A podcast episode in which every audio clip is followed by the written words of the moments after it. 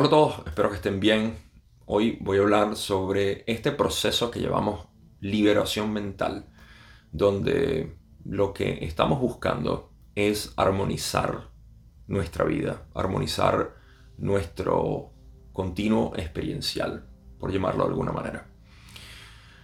Cuando hablamos de liberación mental, quizá es apropiado decir que literalmente estamos liberando nuestra mente de aquellos patrones mentales que no nos sirven y que hemos identificado en este camino que llamamos espiritualidad como patrones de pensamientos que son innecesarios o que son contraproducentes para lo que buscamos que es la armonía constante del ser. Desde un principio quiero establecer que la intención de este proceso o este camino espiritual es el de armonizar la vida. Esto es algo que a veces se pierde un poco dentro de tanta discusión, debate y exposición filosófica, donde el fundamento de todo esto es mantener una vida armónica, independiente de cuál sea nuestra configuración mental, nuestra posición social o cualquier otro tipo de factor aparentemente externo que aparentemente también está afectando nuestra vida. Así que lo que queremos no es en realidad cambiar nuestra vida, sino armonizar nuestra vida con lo que es. Y si nosotros entendemos esto como el fundamento de lo que estamos buscando, se nos ha hecho el trabajo mucho más corto. Porque ahora se eliminan todos estos, hablando de eliminar patrones mentales, se eliminan todos estos patrones mentales de que yo debo ser de una manera en particular.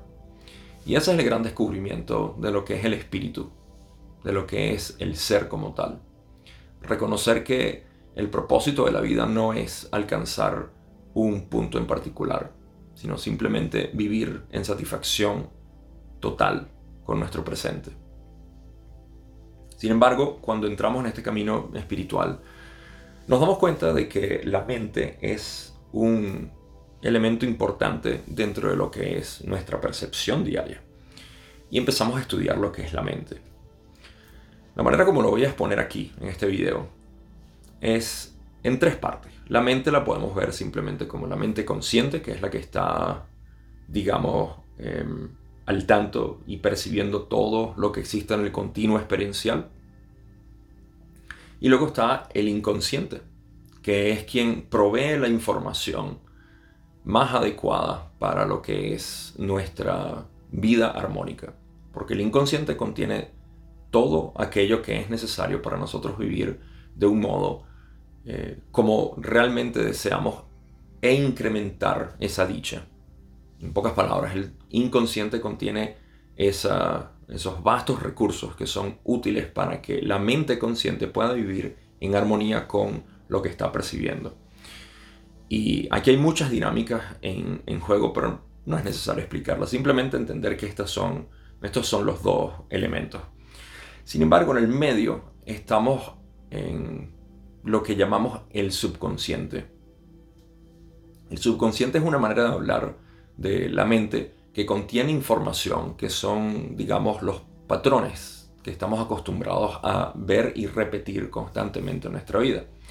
Así que de alguna manera el subconsciente va a ser lo que nos interesa en este estudio en particular o al menos en esta analogía específica de lo que es la mente y cómo empezamos a trabajar con ella de un modo que sea eh, eficiente, simple y sin, eh, sin, sin muchas expectativas. Es importante tener en mente también. Ahora, ¿qué es el subconsciente?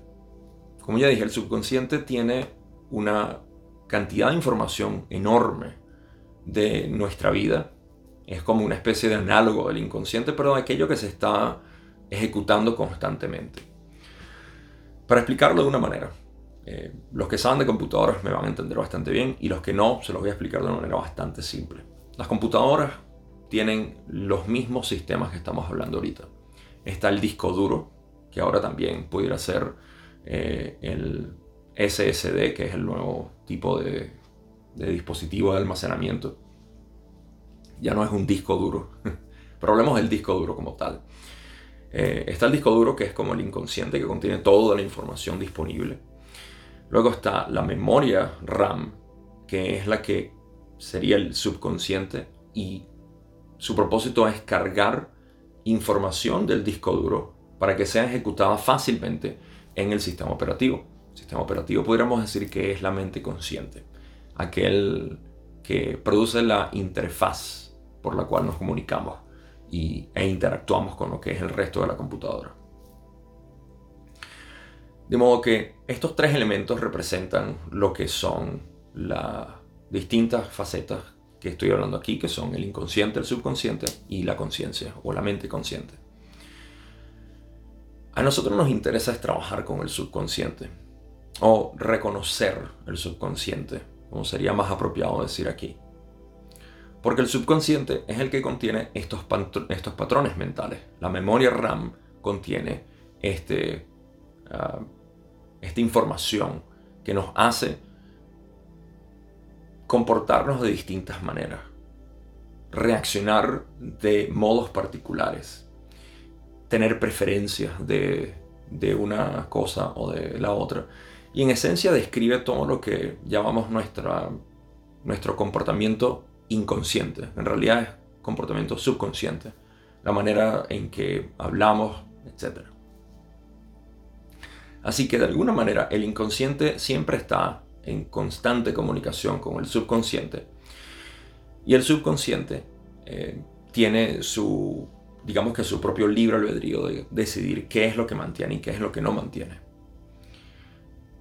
En la mayoría de las personas, digamos que en el humano moderno, existe una afinidad constante con lo que se ha condicionado en la mente subconsciente todos estos programas que están cargados en la memoria RAM, que están para ser ejecutados de manera rápida y de acceso fácil a lo que es el sistema operativo, a lo que se proyecta en la pantalla, en la matriz, pudiéramos decir.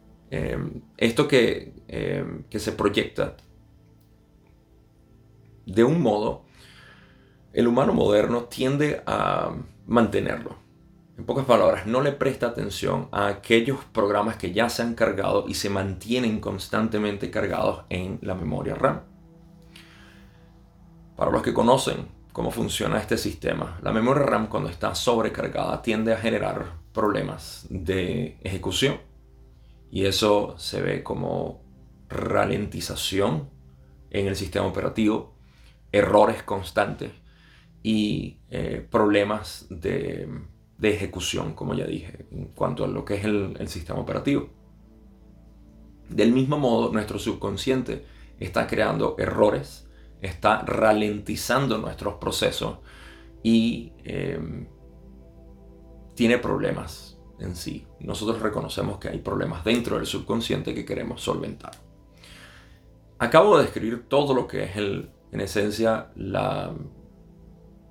el objetivo del camino espiritual lo cual es liberar esos programas de la memoria RAM y permitir que los programas más eficientes, los cuales desconocemos, pero simplemente sabemos que los queremos, se carguen a la memoria RAM para que haya una armonía en el flujo constante de lo que es este sistema operativo que llamamos la vida.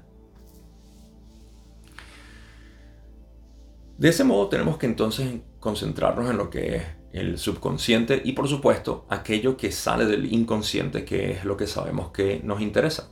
Porque el inconsciente, repito, contiene toda esa información que es la necesaria o la más apropiada para que en nuestro sistema operativo actual se pueda vivir en armonía, se pueda o se pueda ejecutar en armonía, sin problemas, con fluidez, etcétera todo lo que estamos hablando normalmente dentro del camino espiritual. Sanación y todo esto está involucrado aquí. Así que la, mente subconsciente es lo que nos, nos interesa investigar. Ahora, hay un proceso en computación que es muy apropiado para lo que vamos a hacer aquí, que es el volcado de memoria. El volcado de memoria es un proceso por el cual se copia toda la información de la memoria a un archivo para luego ser analizado. Esto es cuando generalmente está ocurriendo un error y en un, por supuesto en computación es mucho más obvio y abierto. Pero en nuestro proceso funciona de una manera similar y es el proceso que estamos haciendo con lo que llamamos meditación. En el volcado de memoria entonces se toma toda la información, todos los procesos que estaban pasando en el momento, para cuando ocurrió el error, se copia y de esa manera se analiza para ver cuáles eran los programas que estaban corriendo, cuáles eran los procesos que estaban ocurriendo en ese programa para que se causara el error. Ese error lo podemos eh, equiparar con lo que es nuestras emociones, si queremos verlo así, o con algo que generalmente nos causa disgusto, problemas, etc. Simplemente sabemos que un error en computación no es algo deseado y un problema emocional en nuestra vida tampoco es algo deseado. No porque lo queremos rechazar, porque no queremos echar a un lado el error, simplemente se va a repetir. Más bien queremos analizarlo y entenderlo para poder solventarlo. Pero a diferencia de la computación, donde tenemos que entrar y corregir el error, programación, etc.,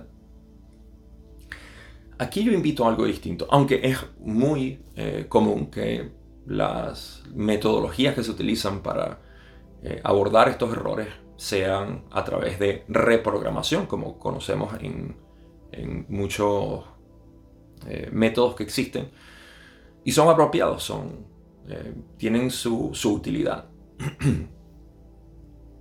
y la manera como se hace esto es entrar al subconsciente a través de procesos de meditación y desear algún tipo de cambio específico que queremos.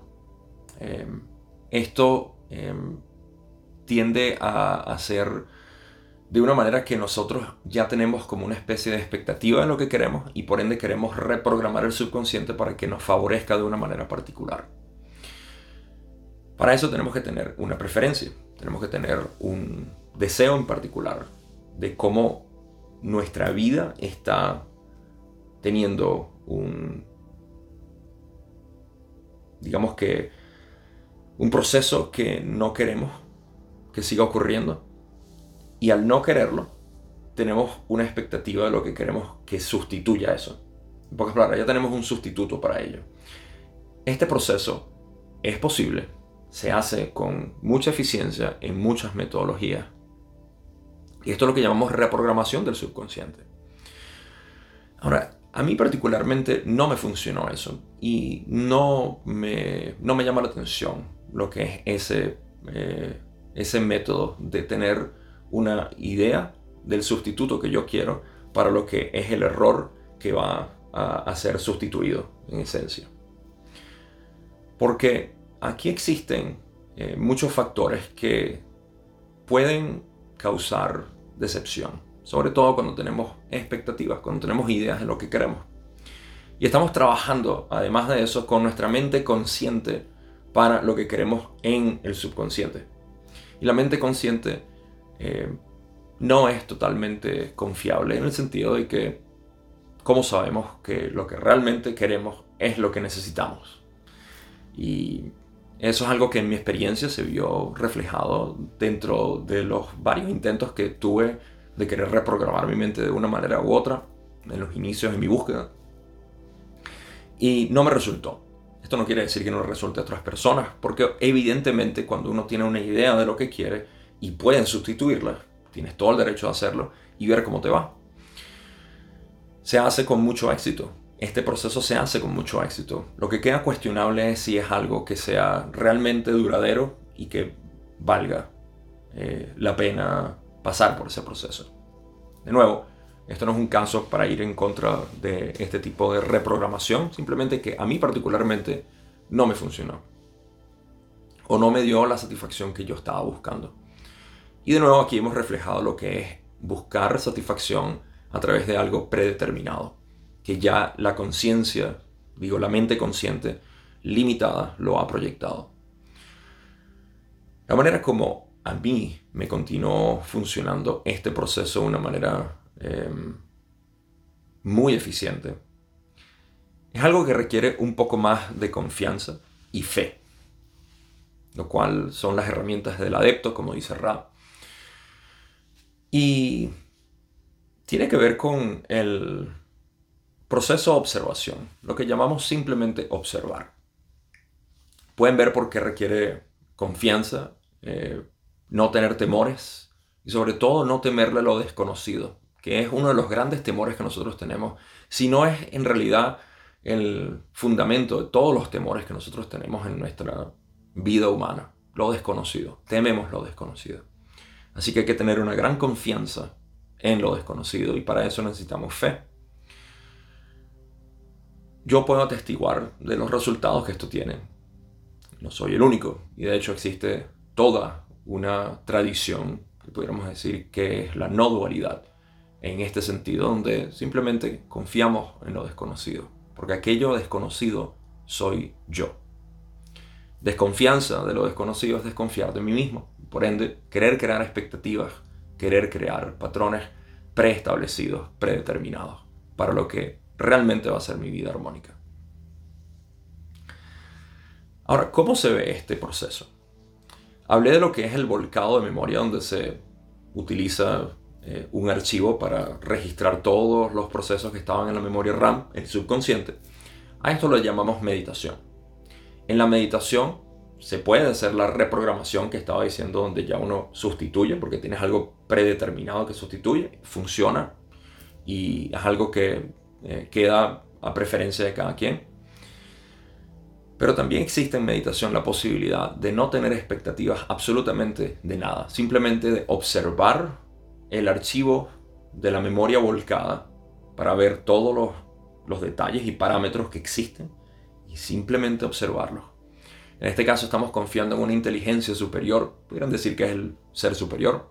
A mí me gusta simplemente decirle que es una inteligencia que va más allá de la mente consciente, que reconoce al reconocer, mejor dicho, observa y reconoce al ver los errores, los patrones que son indeseados y naturalmente sustituye aquello que es necesario, sin necesidad de que la mente consciente tenga algo predeterminado para ello. Este proceso requiere dos cosas, en realidad. Lo primero y primordial es saber quién eres. ¿Por qué es importante saber quién eres? Porque de lo contrario vamos a confundirnos con lo que es el proceso mental que genera personajes que hablan hacia la mente. Un ejemplo de esto, que todos tenemos bastante, pero bastante eh, vigentes y que son frecuentes, es el juicio de un juicio. ¿Quién emite el juicio hacia un juicio que ya tenemos? En pocas palabras, si yo digamos, tengo un pensamiento de discriminación hacia una persona por cualquier detalle que tenga que, no me parezca, por alguna razón, condicionamiento antiguo, yo tengo una discriminación. Eso es un, podríamos decir que es un juicio.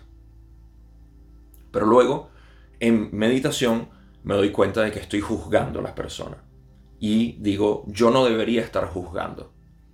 Eso no es el observador, porque el observador no tiene ningún tipo de preferencia.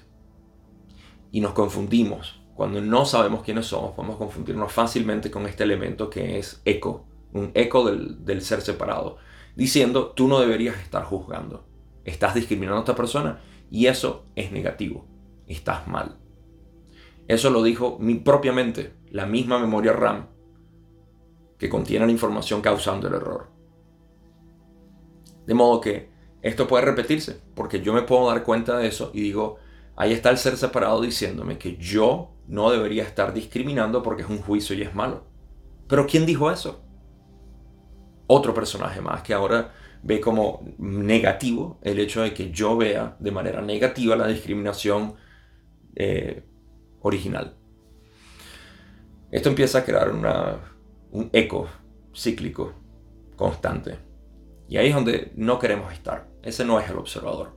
El observador es imparcial. Simplemente no tiene ningún tipo de juicio. Y no tiene ninguna parte que jugar. Porque para eso es la mente. La mente es la que juega el papel del personaje. Convertirse en el creador es convertirse en el observador. Es lo mismo. Porque el creador es imparcial, totalmente. Reconocer quién eres saber que tú eres el creador y no un, alma en particular que tiene ciertas inclinaciones. Absolutamente nada. Porque de cualquier asociación o identidad que tengamos se crea una expectativa. Basado obviamente en las cualidades específicas que le estamos atribuyendo a ese personaje en particular. De modo que mostrar este proceso al observador, al creador, que tú eres, permite que esa inteligencia superior trabaje sobre lo que es necesario, sin rechazar, pero tampoco abordar lo que es el pensamiento o el patrón que queremos disolver, que hemos reconocido que no nos sirve. Y en esa dinámica ocurre lo que yo llamo magia, porque no hay manera, y de hecho no es ni siquiera diciéndolo de manera fantástica, es lo que Ra llama magia, que es cambios en conciencia a voluntad. Y esta magia es caracterizada, en mi experiencia, como mágica.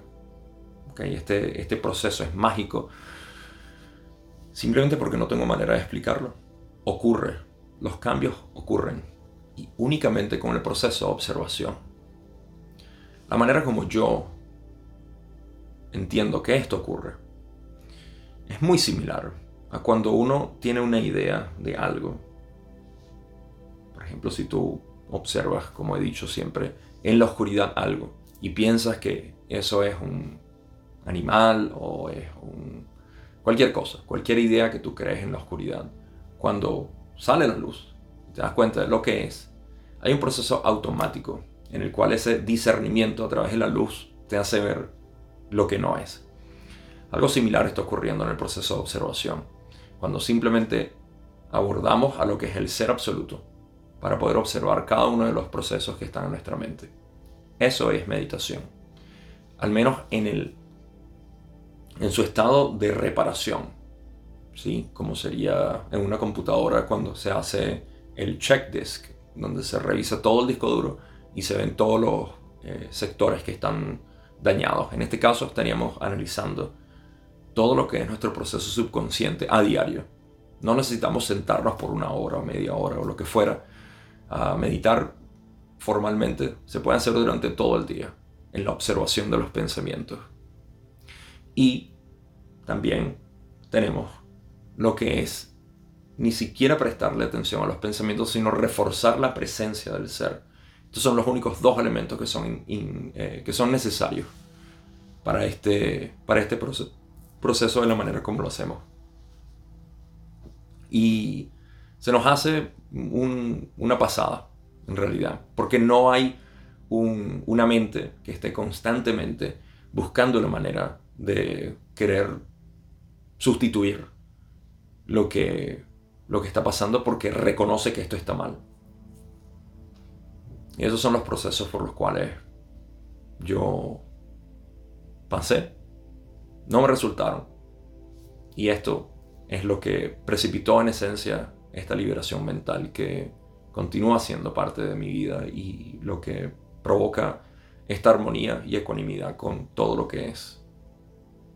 Es un simple reconocimiento de quién eres y en ese reconocimiento poder observar lo que son tus experiencias subconscientes que están siendo proyectadas a diario en tu vida. Así que eso es todo lo que tengo por hoy. Esta manera de poder analizar nuestros pensamientos y vivir con nuestros pensamientos a través del reconocimiento de lo que realmente soy para lo que llamamos alineación. Por cierto, es un buen detalle aquí mencionarlo. Um, no necesitamos complejidades para explicar todo este proceso que, o todos estos procesos de los cuales hablamos. Esto de lo que yo acabo de hablar es el fundamento de la sanación, de alineación de chakras, de energías masculinas femeninas, de todo el resto de lo que se divulga como elementos particulares que tenemos que prestarle atención. Y es básicamente como si estuviésemos yendo a la escuela con todos esos libros. si fueron como yo cuando era, eh, cuando era niño en los 80s y 90, tenías que cargar como con 10 libros en el morral, en el bulto. Algo así andamos cargando con todas estas alineaciones y el resto. Por eso todo se resuelve desde el reconocimiento del ser. Es la única razón por la cual todos los místicos de antaño nos han referenciado a esto. Porque saben que ahí es donde está el fundamento de todo lo que queremos. Y no esta multiplicidad de actividades, ejercicios y prácticas que eh, nos recomiendan que hagamos. Las cuales yo pasé. Y fueron innecesarias frente a este reconocimiento del ser que lo abarca todo.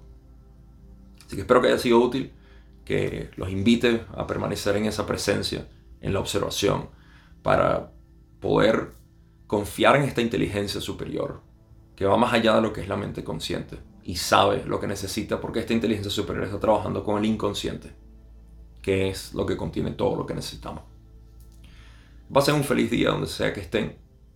Cuídense y nos vemos en el próximo video.